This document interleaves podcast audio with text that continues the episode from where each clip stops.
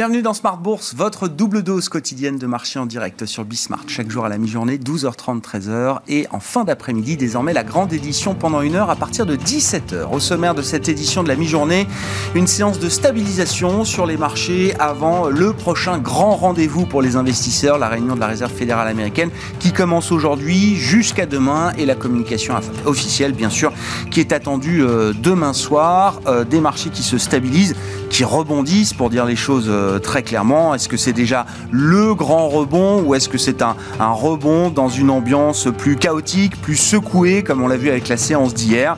Réponse dans les prochaines heures et les prochains jours. Le CAC reprend 1,5% à mi-séance. Vous aurez les infos clés dans un instant avec Alix Nguyen. Un marché qui reste bien sûr très attentif à la situation du promoteur immobilier chinois Evergrande, puisque le mur se rapproche. Les premiers intérêts sur obligations à repayer arrivent ce jeudi.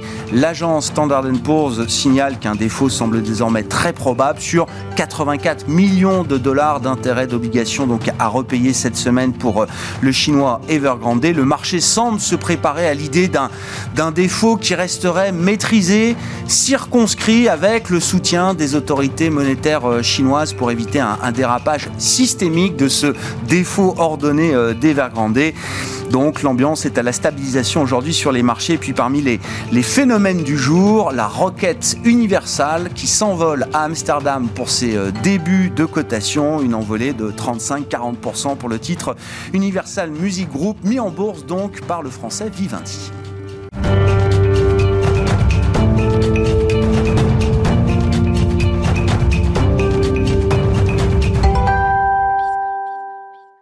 Et le CAC 40 qui se ressaisit à mi-journée avant le rendez-vous de la Réserve fédérale américaine. Les infos clés du jour à mi-séance, c'est avec Alix Nguyen. Après une journée éprouvante, le CAC qui connaissait sa plus forte baisse depuis un mois repasse dans le vert.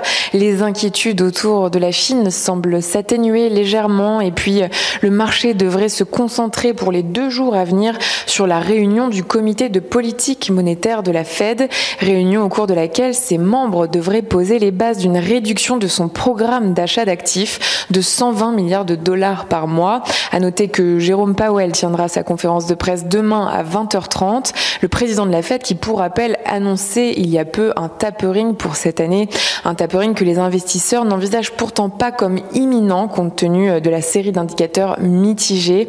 La préoccupation du moment porte pour l'essentiel sur les nouvelles projections de la Banque centrale en termes de hausse des taux. Ce matin, l'OCDE dévoilait ses prévisions. Si cette dernière a baissé sa prévision de croissance mondiale pour 2021 à 5,7%, celle de la zone euro est en revanche revu à la hausse avec un rebond du PIB de 5,3% attendu cette année. S'agissant de la France, la prévision est relevée à 6,3%. Cet après-midi, la publication des chiffres des mises en chantier de logement et de ceux des permis de construire aux États-Unis le mois dernier viendront rythmer la séance. Et puis un petit détour par l'Asie où le Nikkei clôturé en baisse de plus de 2% ce matin au lendemain d'un jour férié au Japon. On précise également que les marchés chinois sont restés clos aujourd'hui. Et puis à Hong Kong, le Hang Seng était à l'équilibre en fin de séance. Evergrande a fini par se stabiliser après un plongeon de 12% lundi. Le groupe se dit confiant dans sa capacité à se sortir de sa période la plus sombre. Le moment fatidique pour Evergrande aura lieu jeudi avec l'arrivée à échéance de 84 millions de dollars d'intérêt, alors que Standard Poor's estime que le promoteur immobilier est au bord du défaut de paiement. L'ensemble des valeurs du CAC se ressaisissent alors qu'elles étaient malmenées hier sur fond de crainte sur la Chine. Les grandes valeurs cycliques, bancaires et celles du luxe sortent la tête de l'eau. Total Energy progresse dans le siège du rebond des cours du, du pétrole alors que l'ouragan euh, Ida qui frappait euh, le golfe du Mexique il y a trois semaines continue d'y impacter la production. Et puis on termine avec une entrée fracassante aujourd'hui, celle d'Universal Music Group à la bourse d'Amsterdam. Son titre s'envole à plus de 35% ce matin. L'entrée en bourse du groupe dont Vivendi a distribué 60% du capital à ses propres actionnaires est la plus importante de l'année en Europe. Tendance, mon ami, c'est chaque jour avec Alix Nguyen dans Smart Bourse à 12h30 et 17h sur Bismart.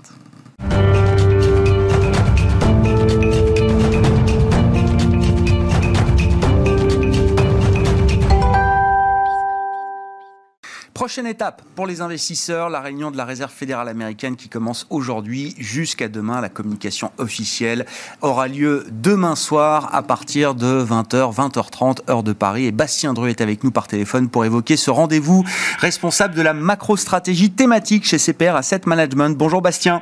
Bonjour. Bienvenue sur euh, l'enjeu immédiat de cette réunion. Est-ce que euh, Jérôme Powell arrive euh, confortable dans un fauteuil en totale maîtrise du calendrier du tapering de la Fed qui n'est pas encore totalement précisé, euh, Bastien si on regarde la situation économique, je pense que les membres du FOMC n'ont pas beaucoup de questions à se poser, qu'on va s'orienter euh, vers un retrait des mesures euh, d'accommodation euh, monétaire, un retrait progressif des mesures d'accommodation monétaire. Alors d'abord, si on regarde le, marché du travail, on a à peu près les trois quarts des emplois qui avaient été détruits en mars-avril 2020 qui ont été récupérés. ensuite, on a une dynamique de création d'emplois qui a été assez forte sur les six derniers mois. On a eu 650 000 créations d'emplois en moyenne sur les six derniers mois. C'est quand même très fort. Et puis, on a pu voir euh, sur euh, le, job report de, de doute que la propagation du variant Delta n'avait fait que ralentir un petit peu euh, les créations d'emplois. Il n'y avait pas eu de destruction d'emplois. On a les salaires qui progressent sur un rythme annualisé de 5 à 6 et puis surtout, les créations d'emplois, elles vont continuer parce qu'il va y avoir la réouverture des écoles. On a 11 millions de postes ouverts. donc, c'est ce qui fait quand même un, ratio de 0,8 chômeurs par poste ouvert aux États-Unis, ce qui est à peu près ce qu'on avait avant la crise Covid. Ça, c'est assez notable. Puis ensuite, sur fond de, de l'inflation, on a une inflation totale qui était à 5,3 euh, en août pour les prix à la consommation. Si on regarde les prix à la production, on est sur une progression de 8,3%. Donc on est quand même très largement au-dessus de, la cible d'inflation de, de 2%, puis sans rentrer euh, dans les débats euh, sur le fait que l'inflation soit, cette hausse de l'inflation soit temporaire ou, transitoire, on voit bien qu'il y a certaines hausses de prix, notamment pour les, véhicules, pour les voitures aux États-Unis, qui restent quand même assez élevées. Hein, c'est ce qu'on a pu voir sur l'indice Mannheim, un indice qui, qui suit euh, l'évolution du prix des véhicules d'occasion, qui est revenu à son plus fort niveau euh, euh historique. Donc si on revient à ce comité de politique monétaire, on n'aura probablement pas d'annonce de, de, tapering euh, lors de ce comité, c'est-à-dire pas d'annonce d'une réduction des achats de hmm. titres. Bon, euh, il pourrait y avoir lors de la conférence de presse des petites questions, les journalistes vont le titiller, et puis là il pourra peut-être dire que sur le, le, le, comité monétaire prochain, celui de novembre, bah, il y aura peut-être une porte qui s'ouvrira euh, un peu plus. Donc ça, ça fait partie des possibilités. Euh, après, l'un des éléments très importants de cette de ce FOMC, c'est vraiment les dots. C'est ce qu'on a, ce a, les dots les, projections de, de Fed Funds de, qui sont réalisées par les membres du FOMC. En juin, euh, ces, ces, dots indiquaient euh, deux hausses de taux en 2023. Donc avec tous les progrès sur l'emploi que je viens de citer, et puis mmh. le progrès de, de l'inflation, etc., on peut quand même imaginer euh, des dots qui soient revus euh, à la hausse. On peut se demander s'ils vont pas indiquer une hausse de taux dès l'année 2022, peut-être deux en 2023, et puis surtout, pour la première fois, on aura des, des projections pour 2024. Et là, quand même, ça en dira beaucoup plus sur ce que les membres du FOMC ont en tête sur un scénario de moyen terme en ce qui concerne l'économie américaine. Est-ce que les, la croissance restera encore au-dessus du potentiel en 2024 ou pas? Et ça, c'est c'est on va, on va, là qu'on va apprendre des choses finalement sur ce que pensent les, sur ce que pensent les membres du FOMC. Ouais, c'est ce que c'est la question que vont se poser les investisseurs. Si le tapering devient évident, parfaitement légitime, si tout va aussi bien pour euh, l'économie américaine pour encore euh, quelques temps, que va-t-il se passer après le, tapering? La promesse de Jérôme Powell, euh, Bastien, était de dire que euh, on va déconnecter cette phase de réduction des achats jusqu'à l'extinction des hausses de taux. Et, c'est exactement ça, oui. Alors euh, maintenant, bah, on va voir. Donc, euh, cette, euh, jusqu'où cette, cette, promesse est-elle tenable d'une certaine manière Cet affichage, en tout cas des projections de 2024, puis la révision de celle de 2023, ben, va nous en apprendre beaucoup sur, ce, sur cette déconnexion entre la politique d'achat de titres et puis la politique de taux. Ça, c'est très clair. Euh, est-ce qu'il y a des, éléments alors dans l'actualité immédiate qui euh, qui peuvent également peut-être euh, plaider pour un peu de souplesse encore de la part de la réserve fédérale américaine sur le calendrier de ce ah bah tapering. Et le rythme aussi peut-être du tapering, hein, qui est un enjeu qui n'est pas tout à fait euh, réglé aujourd'hui. Je pense bien sûr à l'immobilier euh, chinois et la situation de, de, risque euh, financier aujourd'hui en Chine. Et puis également du côté du Congrès américain, où il y a beaucoup de débats qui s'entremêlent en ce moment, à commencer par les débats qui bah, sont les marronniers de la, la fin des exercices fiscaux américains, le shutdown gouvernemental, le plafond de la dette qui reviennent à peu près chaque année. Hein.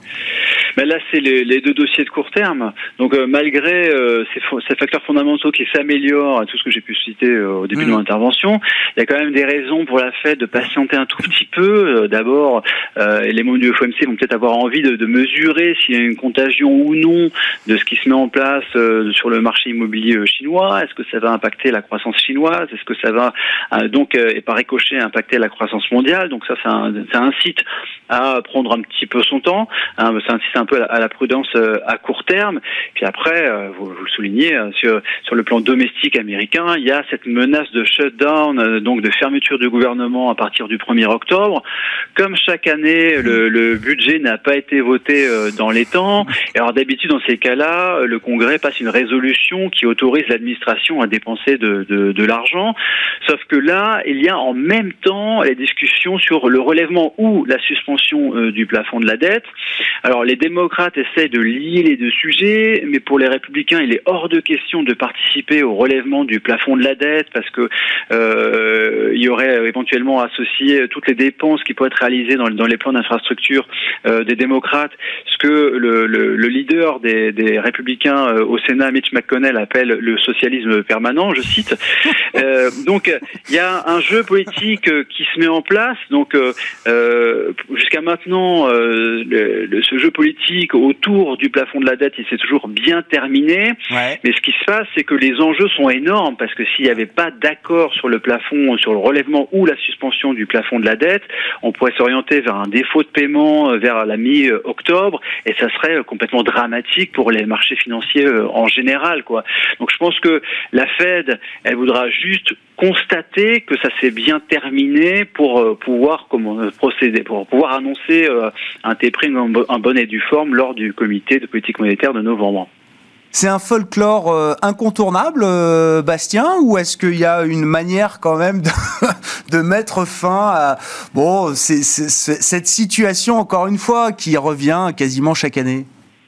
Euh, je pense que ça continuera à arriver euh, très très très fréquemment. Et, et surtout euh, que ça sera de plus en plus, euh, encore plus mis en ah épingle dans, dans, cette période de polarisation politique extrême aux États-Unis où on a de la collaboration des deux parties de, de, moins en moins fréquemment quoi. Donc je pense qu'on va continuer à en parler beaucoup sur les années qui arrivent avec probablement à chaque fois une, une issue heureuse mais bon, beaucoup d'agitation malgré tout. Merci beaucoup euh, Bastien, merci pour vos, remarques et votre euh, éclairage de la situation américaine alors que la réunion de la Réserve fédérale américaine commence aujourd'hui pour deux jours avec une communication euh, officielle attendue à partir de 20h demain soir. Bastien Druc est avec nous par téléphone, le responsable de la macro-stratégie thématique de CPR Asset Management.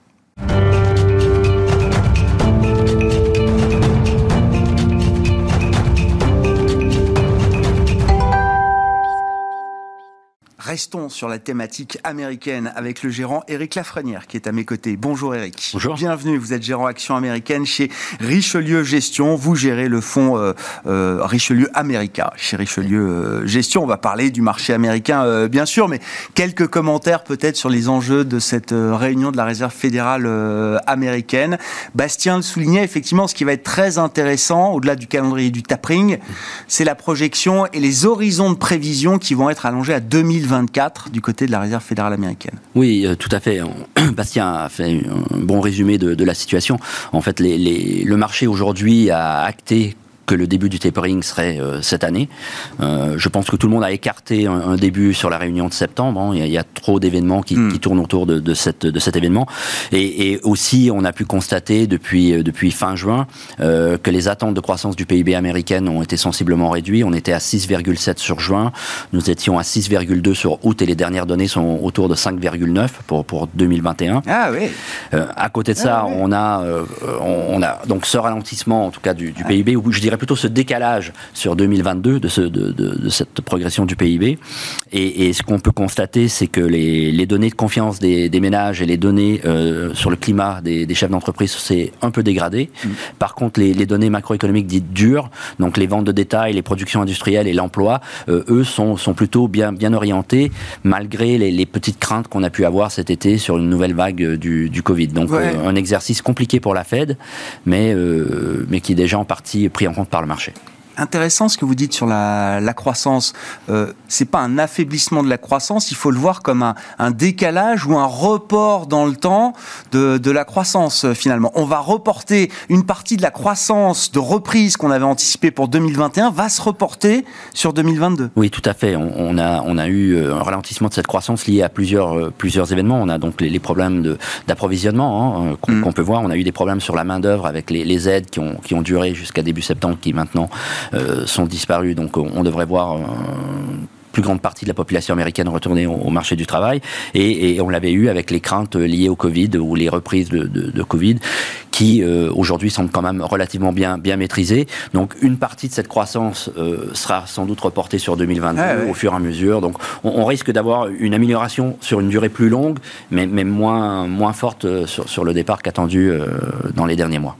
Et ça, globalement, pour un gérant action, c'est bon quand même. C'est plutôt positif. Non, non, mais c'est ça qu'il faut avoir. C'est plutôt. Au moment où on va parler du mois de septembre, mais au moment où, la situation est un peu plus compliquée sur les marchés, il faut avoir cette perspective en tête quand même. Tout à fait. Et on, en reparlera tout à l'heure, mais il y a aussi tout ce qui tourne autour des programmes de rachat de titres et des politiques de retour aux, investisseurs sur, sur, les actions américaines qui sont, qui sont de plus en plus intéressantes. Comment vous regardez ce, mois de septembre sur les marchés, qui est toujours un mois euh, compliqué euh, On en discutait même euh, avant l'émission. vous avez quelques chiffres intéressants là-dessus, Eric. C'est même plus qu'un mois compliqué. C'est historiquement un des rares mois négatifs de l'année. Si on regarde depuis 1950, euh, le, marché en septembre a donné une performance négative d'environ moins 0,5%.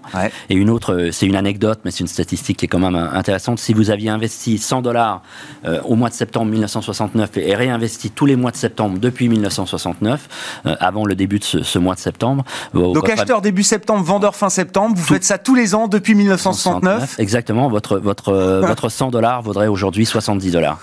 Donc c'est quand même un mois qu'il qui, faut généralement éviter. Et, en plus, euh, ce mois de septembre est quand même euh, agrémenté d'un certain nombre d'autres événements, avec, on en parlait tout à l'heure, la réunion de la Fed, le plafond de la dette, la situation autour d'Evergrande et des marchés actions qui étaient quand même sur des niveaux euh, relativement élevés et avec une, reprise depuis, si on regarde février 2020, plutôt impressionnante sur les marchés américains. En tant que gérant action américaine, Eric, est-ce que le sujet Evergrande est un sujet pour vous?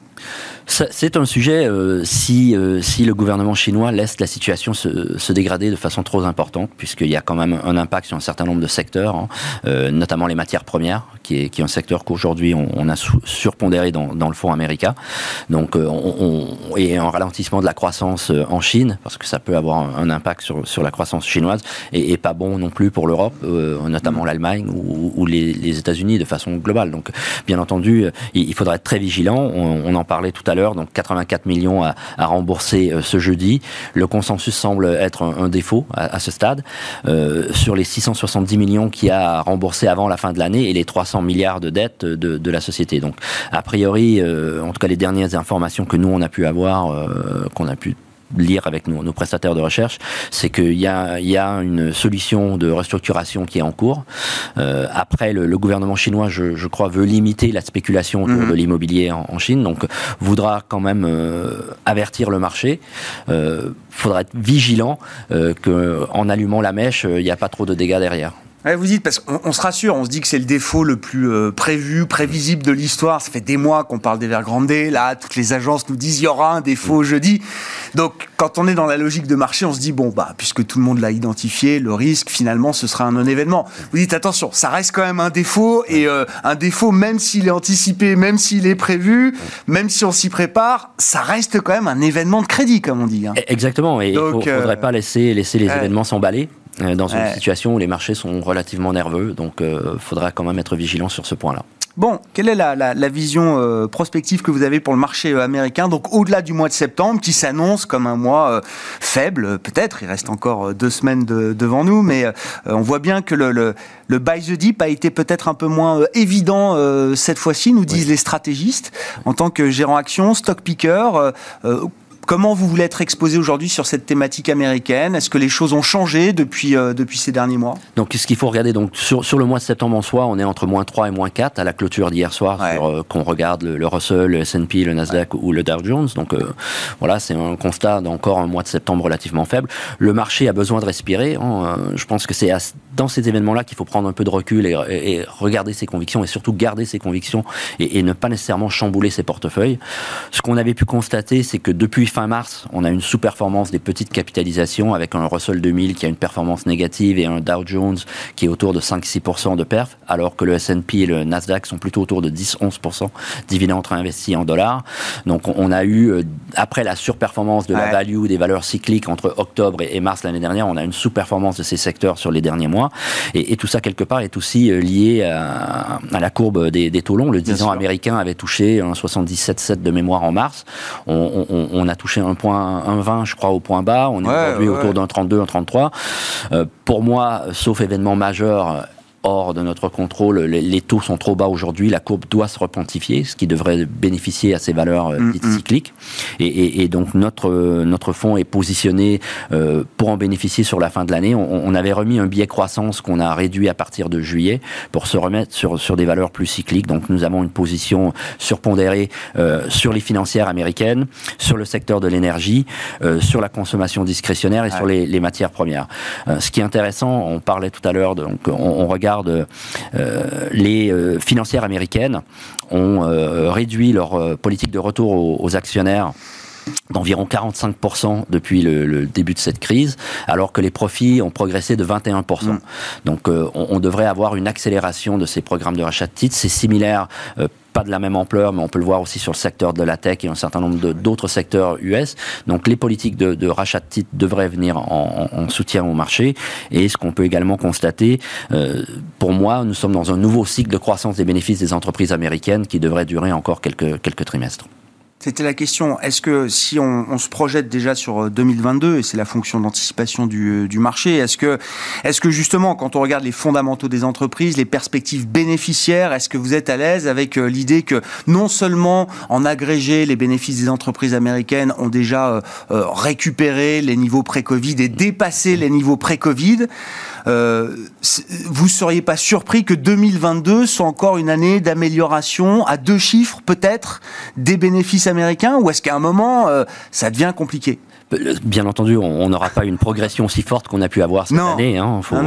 les effets de base déjà seront, seront un peu difficile, mais euh, qu'on ait, qu'on ait une, une, croissance euh, des bénéfices dans les high single digits euh, jusqu'au mid, mid double digits, c'est pas c'est pas impossible. Ah on est vraiment dans un cycle de, de j'étais, on en parlait tout à l'heure, j'étais au Canada et les États-Unis, c'est un, un, scénario similaire. Il y a quand même une très très forte reprise économique. Donc, sauf événement majeur avec une vraiment une, une accélération d'un nouveau variant du virus qui force à tout fermer, ce qui n'a pas été le cas dans, dans la, la, donc je vois quand même une, une progression progression euh, assez, assez sensible des marchés américains. Et d'ailleurs, même pour cette année, moi, je suis plutôt acheteur sur, euh, sur les replis.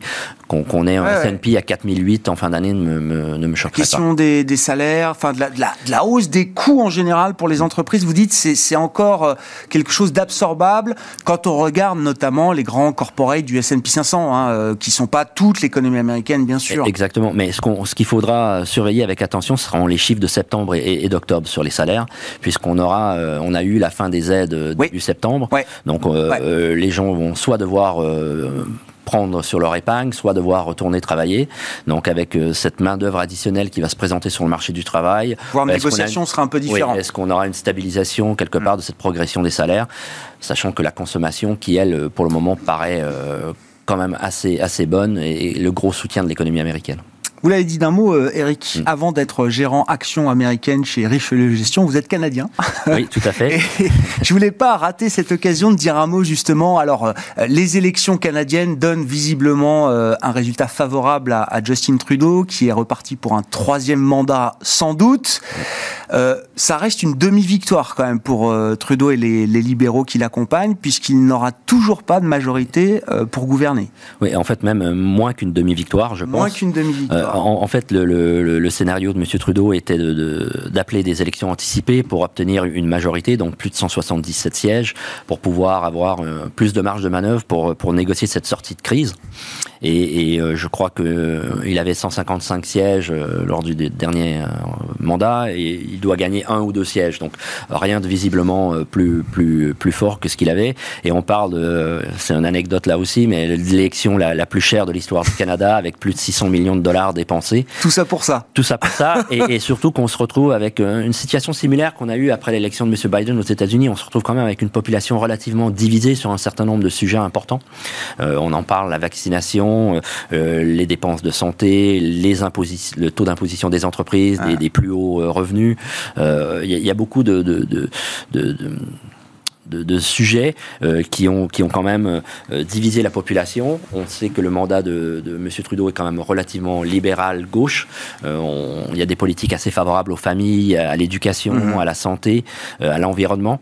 Donc on va voir comment il va réussir à, naviguer ces, ces, sujets avec une certes la majorité inférieure à ce qu'il aurait pu, ce qu'il aurait pu une forme de statu quo on va dire sur le, le setup politique canadien aujourd'hui. Hein. Oui, avec les, les, conservateurs qui ont gagné quelques quelques sièges. En tout cas, dans les dernières données que j'avais vues, ce qui semblait, euh, qui semblait gagner quelques sièges.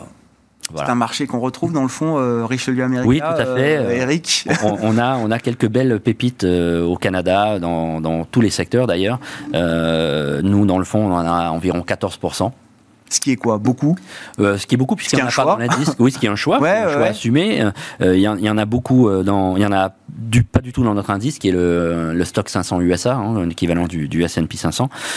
donc c'est une déviation assez forte par rapport à l'allocation géographique de notre indice, mais une, une déviation assumée. Et, et, ce qui est intéressant de, de voir, c'est on, on, pense au, Canada, on pense à l'énergie, on pense aux matériaux principalement, mais le secteur de la tech canadien est un secteur qui est en, en pleine en pleine forme. On parle beaucoup de Shopify. Hein, je sais pas si, hein. non, j'ai pas Shopify. C'est un flagship, non, mais c'est un emblème de cette tech euh, canadienne. Euh. Et, quand on a vu, euh, vous l'avez sans doute vu, le, gouvernement chinois qui avait un petit peu essayé de, réguler son, le, son système de la tech autour de l'éducation, du commerce et autres, on a vu beaucoup de flux qui sont revenus sur les techs canadiennes, ah. pour ce qui devait être se repositionner. Donc ça, ça, a donné aussi un, un, petit, un, petit coup de, un petit coup de vent favorable aux, aux techs canadiennes. Merci beaucoup euh, Eric, merci pour vos, vos remarques euh, du jour et l'analyse de ce marché américain, nord-américain dans son ensemble. On aura pu parler du Canada avec vous. Eric Lafrenière qui était euh, l'invité de Smart Bourse à la mi-journée sur Bismart, gérant action américaine chez Richelieu Gestion. Voilà pour cette édition de la mi-journée, on se retrouve ce soir en direct à 17h sur Bismart.